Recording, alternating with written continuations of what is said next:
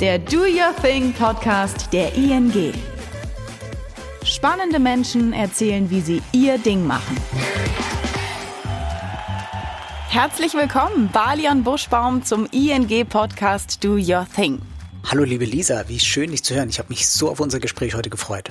Do your thing, mach dein Ding. Wir wollen darüber sprechen, warum das im Leben jedes Menschen so wichtig ist, wie man rausfindet, was sein Ding ist, wie man Schwierigkeiten auf diesem Weg meistert und vor allem, wie man es dann auch wirklich schafft, sein Ding zu machen.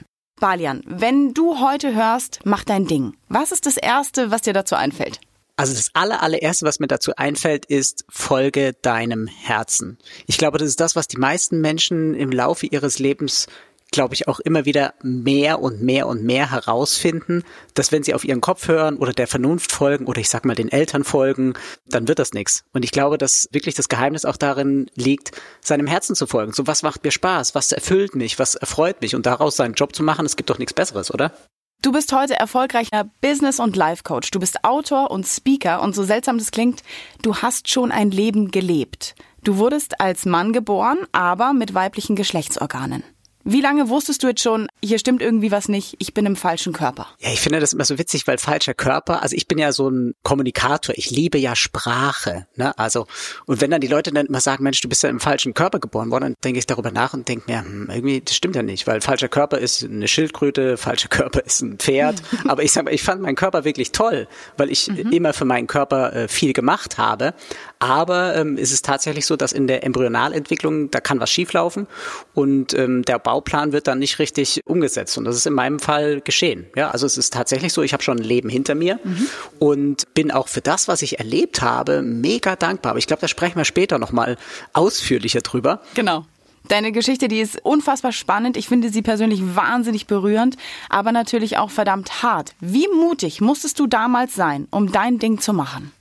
Ich weiß nicht, ob das was mit Mut zu tun hat. Also ich denke, jeder Mensch, der den Weg zu sich geht, unabhängig davon, wie dieser Weg aussieht, es geht oftmals immer um so eine kleine Rebellion, ne, dass man eben nicht äh, der Norm hinterherläuft, dass man nicht der Gesellschaft hinterherläuft, dass man nicht, sag ich mal, nicht, nicht auffallen möchte, sondern dass man so sein darf und so leben darf, wie man ist. Und ich denke, das ist das größte Geschenk, was man einem selber machen kann oder einfach auch den Menschen, mit denen man sich umgibt, dass man sie so sein lässt, wie sie wirklich sind.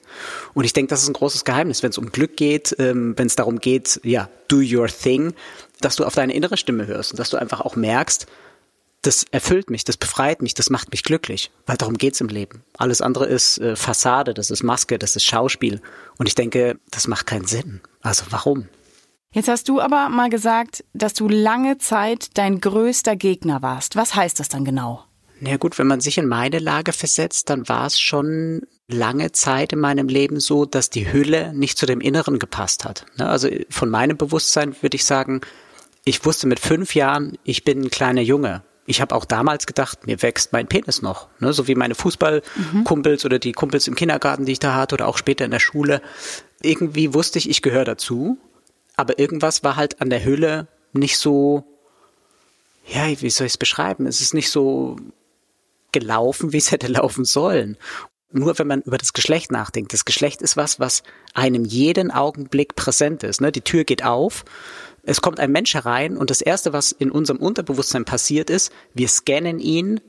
Was ist dieser Mensch? Was hat dieser Mensch für ein Geschlecht? Das ist so wir werden auch, äh, sag ich mal, äh, an unser Interview können wir uns erinnern und du wirst dich vielleicht in 10, 15, 20, 50 Jahren, weiß ich nicht, wirst du dich noch erinnern ja. und du wirst immer sagen können, hör mal, da habe ich mit einem äh, sympathischen Typen gequatscht oder mit jemand anderen. Ne? Also weil das Geschlecht, das ist immer allgegenwärtig. Und deswegen ist es wichtig, dass es einfach auch ja, übereinstimmt mit dem, was innen ist und mit dem, sag ich mal, was außen auch gezeigt wird. 2007 hast du dann deine Karriere beendet. Wie schwer war für dich dieser Schritt, deine Geschichte dann öffentlich zu machen? Ja, das war schon ein Denkprozess, weil ich mir Gedanken gemacht habe, wie verlasse ich diese Sportwelt? Und für mich war es irgendwann mal sehr, sehr klar vor meinem inneren Auge, dass ich einfach gemerkt habe, ich möchte mich nicht verstecken, weil das, was mir widerfahren ist, dafür kann ich nichts. Das, was mir widerfahren ist, kann jeder anderen Familie mhm. auch passieren, kann jedem anderen Menschen auch passieren. Und für mich war es dann mhm. irgendwann wichtig zu sagen, das ist mein Weg, dieser Mensch bin ich und ich möchte mich nicht verstecken, weil es keinen Grund gibt, mich zu verstecken. Und ich habe dann 2007 meine Karriere beendet, habe einfach ganz klar in der Pressemitteilung gesagt oder auch mitgeteilt, dass ich ein Mann bin, dass ich schon immer ein Mann war, dass unser Geschlecht ja nicht zwischen den Beinen sitzt, sondern unser Geschlecht das sitzt in unserem Gehirn, das ist unser Bewusstsein über uns selber.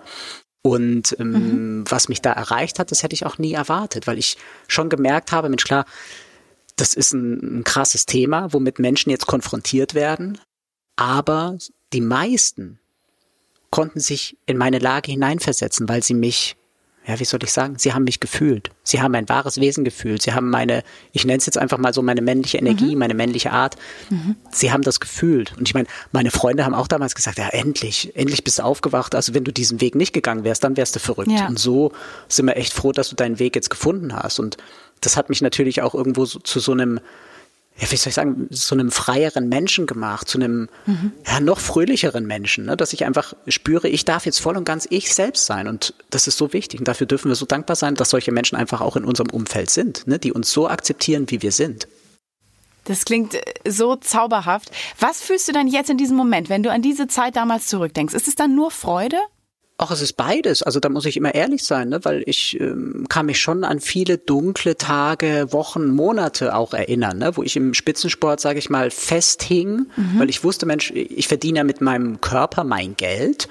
Ähm, und wenn ich den Weg zu mir selber gehe, und weiß, okay, da findet jetzt einfach eine Angleichung an das Innere statt, dann bedeutet das für mich Hormontherapie, ne? bedeutet das für mich Operationen. Und ich meine, das sind ja keine Eingriffe, die du dir mal schnell überlegst, ne? sondern das ist für mich ja mhm. genau der Cut gewesen, wo ich wusste, wenn ich diesen Weg gehe, muss ich meine sportliche Karriere hinter mir lassen. Mhm. Und irgendwann mal kam ich an den Punkt, wo ich gesagt habe, Mensch, all diesen sportlichen Spirit, den ich da mitbekommen habe, dafür bin ich unendlich dankbar, weil der Sport hat mir so viel beigebracht.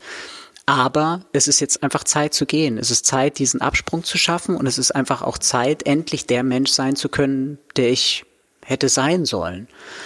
Und da hat mir der Sport aber auch geholfen. Also ich bin wirklich ein, ein, sehr, sehr dankbarer Mensch, weil ich gespürt habe, dass Menschen, wenn man mit ihnen kommuniziert und wenn man, oder ich sag mal, wenn ich die, wenn ich meine Geschichte erzähle, mhm. dass sie mich verstehen, weil sie mich fühlen. Wie lange hat's gedauert, bis du dir sicher warst, ja, ich will eine Geschlechtsangleichung? Ja, wie lange hat's gedauert? Also ich kann mich, wie gesagt, an mein fünftes Lebensjahr erinnern, wo ich wusste, ich gehöre in die Männertoilette. Mhm ich wusste auch, so wie meine Jungs dann nach dem Fußballspielen mal an den Busch pinkeln im Stehen, das ist auch mein Weg, weil ich wusste, dass ich das bin. Aber bis zu diesem Prozess tatsächlich dann eine Geschlechtsangleichung äh, durchführen zu lassen, das hat natürlich ein paar Jahre gedauert, weil ich, wie gesagt, im Spitzensport festgehangen bin. Ich wusste, wenn ich diesen Sport verlasse, verlasse ich auch eigentlich mein Leben, mhm. meine Existenz. Ne? Also da hing ja mein ganzes Leben dran. Ja. Und für mich kam eine wichtige Verletzung, sage ich mal, in den Weg oder auf meinen Weg. Im Nachhinein würde ich sagen, zum Glück. Ne? Also mir ist bei den deutschen Meisterschaften die Achillessehne gerissen, kurz vor meiner zweiten Olympiade. Mhm. Und es war toll. Also im Nachhinein würde ich sagen, es war toll, weil das war ein innerer Riss, der mich wirklich aufgerissen hat. Mhm. Ich habe ein Jahr keinen Sport machen können. Ich habe ein Jahr über mich und mein Leben reflektieren können. Und da war es für mich ganz klar, das ist mein Weg. Ich komme um diese Angleichung nicht rum weil ich das bin, weil das mein Weg ist. Und dann ging es eigentlich sehr, sehr schnell. Also dann ging Pressemitteilung raus, dann habe ich die Menschen in meinem Umfeld aufgeklärt, habe meinen Arbeitgeber aufgeklärt. Es war ein Befreiungsschlag. Wie so ein Zeichen, ne? So ein Achillessehnenriss, mal kurz. Richtig. Der mal kurz alles über den Haufen wirft. Hast du dann irgendwann mal gezweifelt, als dir dann klar wurde, was da alles dranhängt? Also wie viele OPs und welche Hormonbehandlungen da auf dich zukommen würden? Also gezweifelt habe ich nie, weil ich in meinem Inneren immer wusste, ich bin ein Mann. Und ich hätte als solcher auch komplett, sage ich mal, geboren werden sollen. Zweifel entstehen, glaube ich, dann bei Menschen, wenn das Umfeld Ängste dir, sage ich mal, dir selber gegenüberbringt. Ich krieg das ja mit, ne, wenn dann ein Mensch, ah Mensch, ah, hier Operation, da kann da so viel schiefgehen. Eigentlich könntest du ja auch sterben. Mhm. Das sind dann Ängste, die von außen an dich herangetragen werden. Und dann liegt es an dir, nimmst du diese Ängste, die gar nicht dir gehören, nimmst du die an Oder gehst du damit so um, dass du sagst, okay, das sind vielleicht deine Ängste, aber es sind nicht meine Ängste, weil ich, ich kenne meinen Weg. Und ich sage mal, wenn das so sein soll, und das muss man sich ja auch überlegen, wenn es so sein soll, dass ich bei dieser Operation sterbe, dann soll das so sein. Also Menschen, die diesen Weg einschlagen, sind in der Regel bereit zu sterben. Und das bedeutet ja schon im Vorfeld ein ganz, ganz krasser und ein ganz, ganz großer Leidensdruck dass man einfach merkt, okay, ich kann so, wie ich jetzt lebe. Und das muss man sich ja vergegenwärtigen. Ich hatte ja ein wundervolles Leben. Ich habe Geld verdient, ich hatte Freunde, ich hatte eine tolle Familie, ich hatte eine tolle Freundin. Ich hatte alles in meinem Leben, aber ich war nicht glücklich. Mhm. Und an dem Punkt war es mir dann einfach klar, egal was ich mache und wenn ich Olympia noch zehnmal gewinne und wenn ich noch mehr Geld verdiene und wenn ich noch mehr Freunde habe und noch mehr Freundinnen da habe, das interessiert mich alles gar nicht, weil das im Außen macht mich nicht glücklich. Ich bin im Inneren nicht glücklich und das muss ich vervollständigen. Das war dann mein Weg, ja. Heißt es dann, dass eigentlich eher so die Menschen in deinem Umfeld mehr Angst hatten als du? Ja, also definitiv. Ne? Es ist ja logisch, dass äh, wenn Eltern ein Kind auf die Welt bringen, dann wollen die, dass es dem Kind gut geht. Ne? Und wenn es heißt eine Operation, dann macht sich jedes Elternteil Gedanken. Ja. Das ist ganz normal. Aber trotzdem haben sie einfach auch, als sie in meine Augen, glaube ich, geblickt haben und ich ihnen meinen Weg erzählt habe, mhm. haben sie gesehen, dass ich unaufhaltbar bin, weil es mein Weg ist. Und dann haben Eltern natürlich die Wahl oder auch Freunde oder das Umfeld natürlich die Wahl, Mensch, stehe ich dahinter und supporte ich? Bin ich die Lösung oder bin ich die Hürde? Mhm. Und ich hatte wirklich Glück, dass die Menschen, die sind mit mir gegangen. Ne? Sie haben mich unterstützt, sie waren da, wenn ich sie gebraucht habe. Mhm. Und das ist mega wichtig. Das heißt, es gab niemanden wirklich von deinen engsten Liebsten, der gesagt hat, hm, überleg dir das doch nochmal.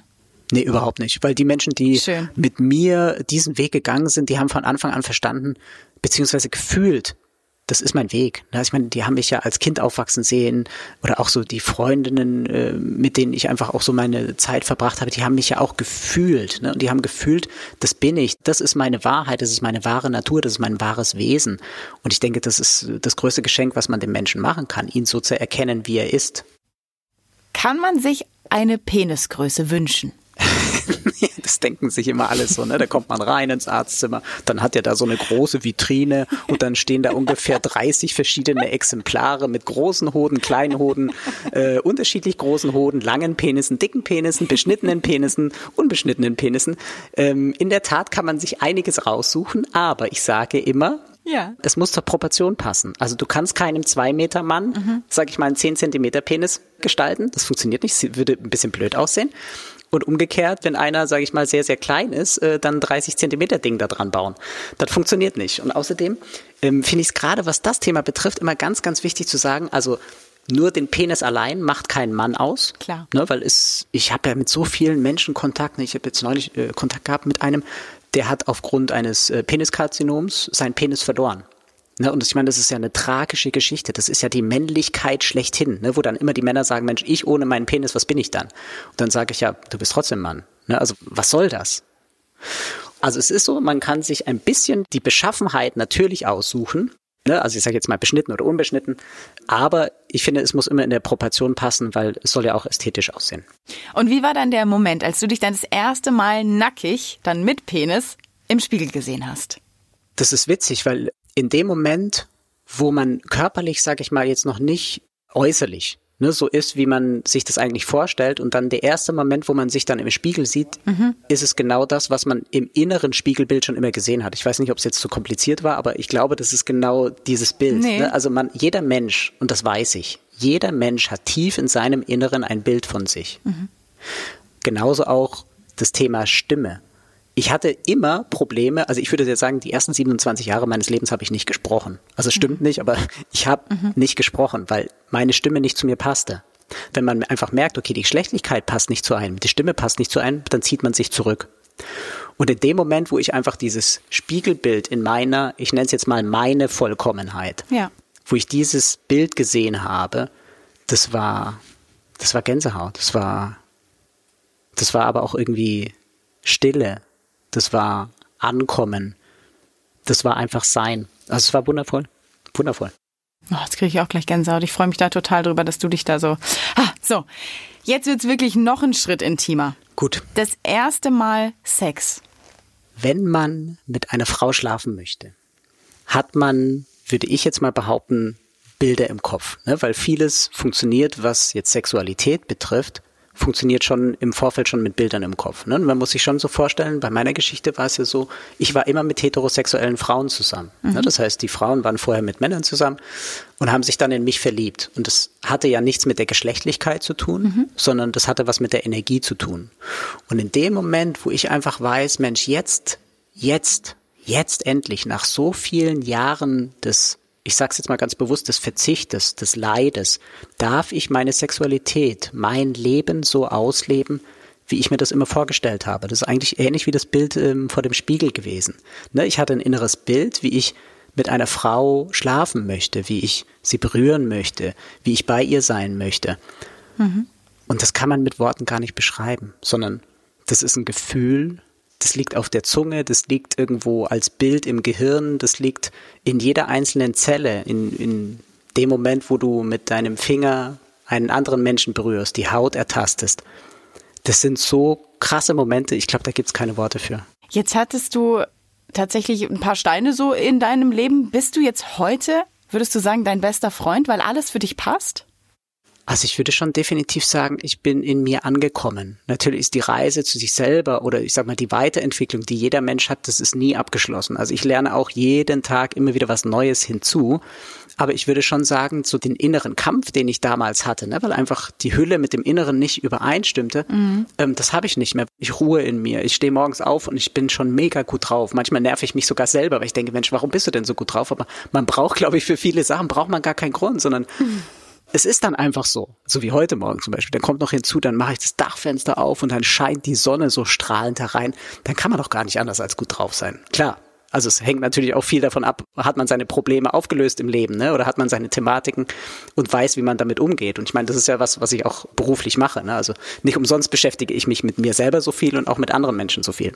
Na, ich glaube, da hast du einigen Menschen ganz, ganz, ganz viel voraus. Wunderst du dich jetzt manchmal, einfach auch angesichts deiner Geschichte, wie schwer sich viele Menschen damit tun, ihren eigenen Weg zu gehen? Ja, ich sehe das ja auch. Also täglich. Hm. Ich glaube, wenn ich jetzt meine Geschichte betrachte, und das hört sich jetzt richtig blöd an, würde ich fast sagen, aber mein Problem war klar. Mein Problem war sichtbar, mein Problem war fühlbar. Und ich sehe das an vielen anderen Menschen. Sie stehen morgens mit schlechter Laune auf oder wissen manchmal gar nicht, warum sie melancholisch oder traurig sind oder sich nicht wohlfühlen. Sie kennen ihr Problem nicht. Ne? Das hat vielleicht was mit dem Elternhaus zu tun, das hat was mit Glaubenssätzen zu tun, das hat was vielleicht auch mit der Gesundheit, also das falsche Essen, das falsche Trinken, was weiß ich. Ne? Es gibt so viele Faktoren, warum Menschen schlecht drauf sein können.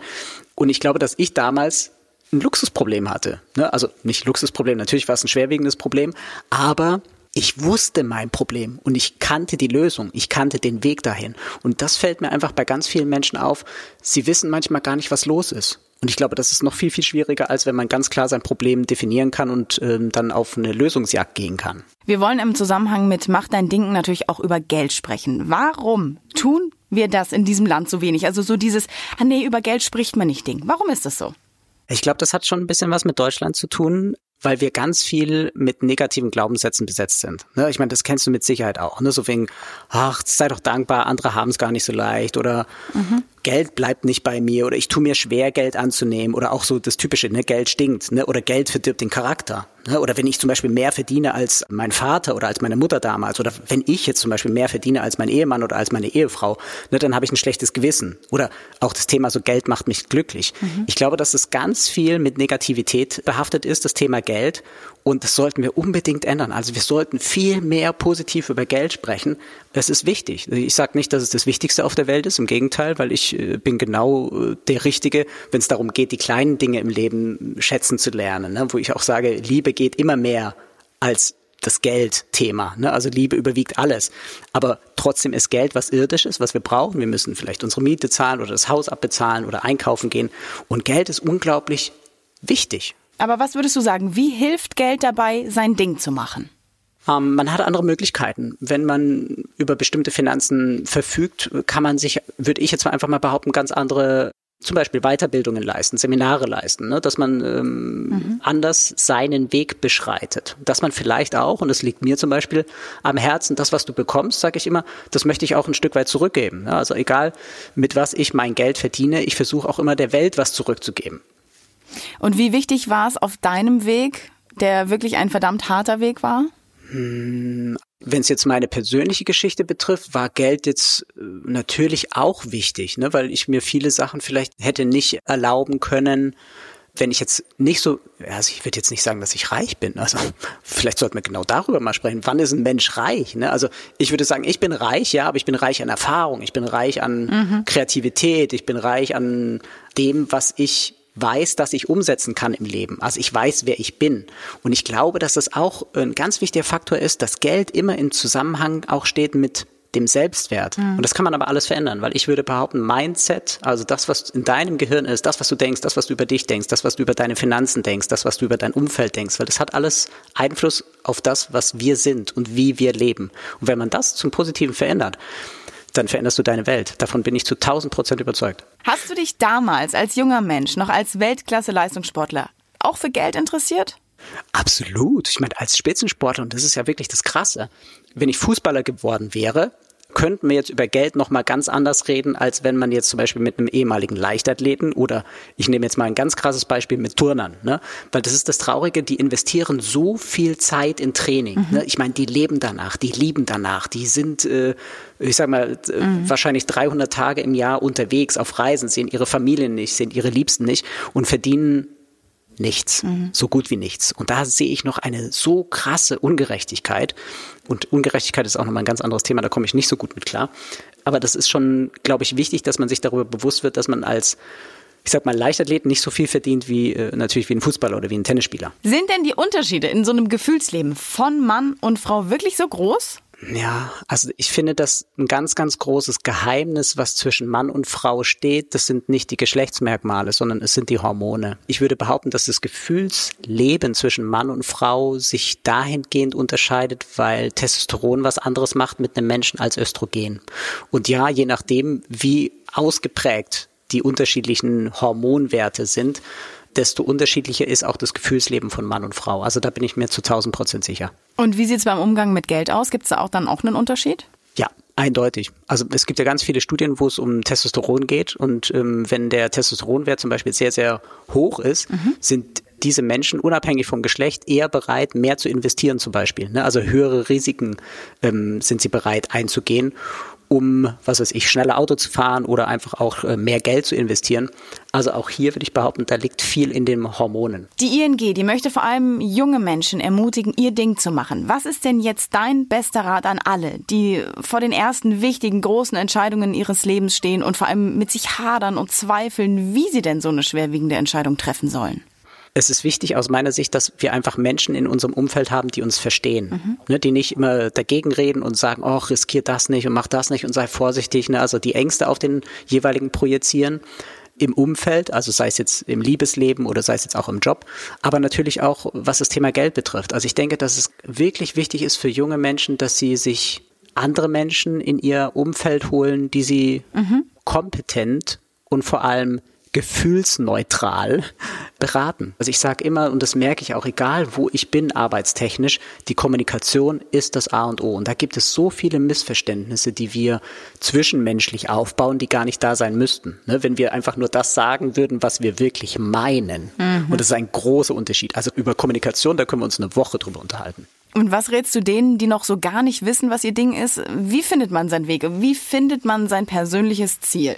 Ich finde es unheimlich wichtig, dass man sich nicht ablenkt, dass man sich nicht zu sehr im Außen verliert und denkt, okay, das ist jetzt gerade in und der Job ist jetzt gerade in und hier verdiene ich so und so viel Geld, sondern ich glaube, dass die Stille alle Antworten bereithält. Ich glaube, dass es wichtig ist, dass wir gerade in dieser digitalen, hektischen Zeit, dass wir uns immer wieder mal zurückziehen müssen, dass wir mal in die Stille gehen müssen, mal genau in uns hineinhorchen sollten. So was macht mir denn wirklich Spaß? Also, womit könnte ich mich den ganzen Tag beschäftigen und es macht mich nicht müde? Was ist es, was mich ja, zum Brennen bringt? Was ist es, was mich begeistert? Was ist es, wo ich vielleicht auch noch nachts davon träume? Und wenn du das gefunden hast, mach deinen Job draus. Ne? Also im besten Falle finde Freunde, eröffnet ein Geschäft und macht das Beste draus. Der Weg zur Freiheit ist der Mut. Ich finde, das ist ein Wahnsinnssatz. Hast du in deiner Autobiografie Blaue Augen bleiben blau geschrieben. Sagst du, nur wer sein Ding macht, kann auch frei sein? Ja, der Weg zur Freiheit ist der Mut. Und jeder Mensch, und fühl du mal in dich rein, oder derjenige, der jetzt zuhört, du weißt ganz tief in deinem Inneren, was dich glücklich macht. Balian, ich danke dir wirklich von Herzen für dieses Wahnsinnsgespräch. Alles, alles Liebe wünsche ich dir. Ich dir auch.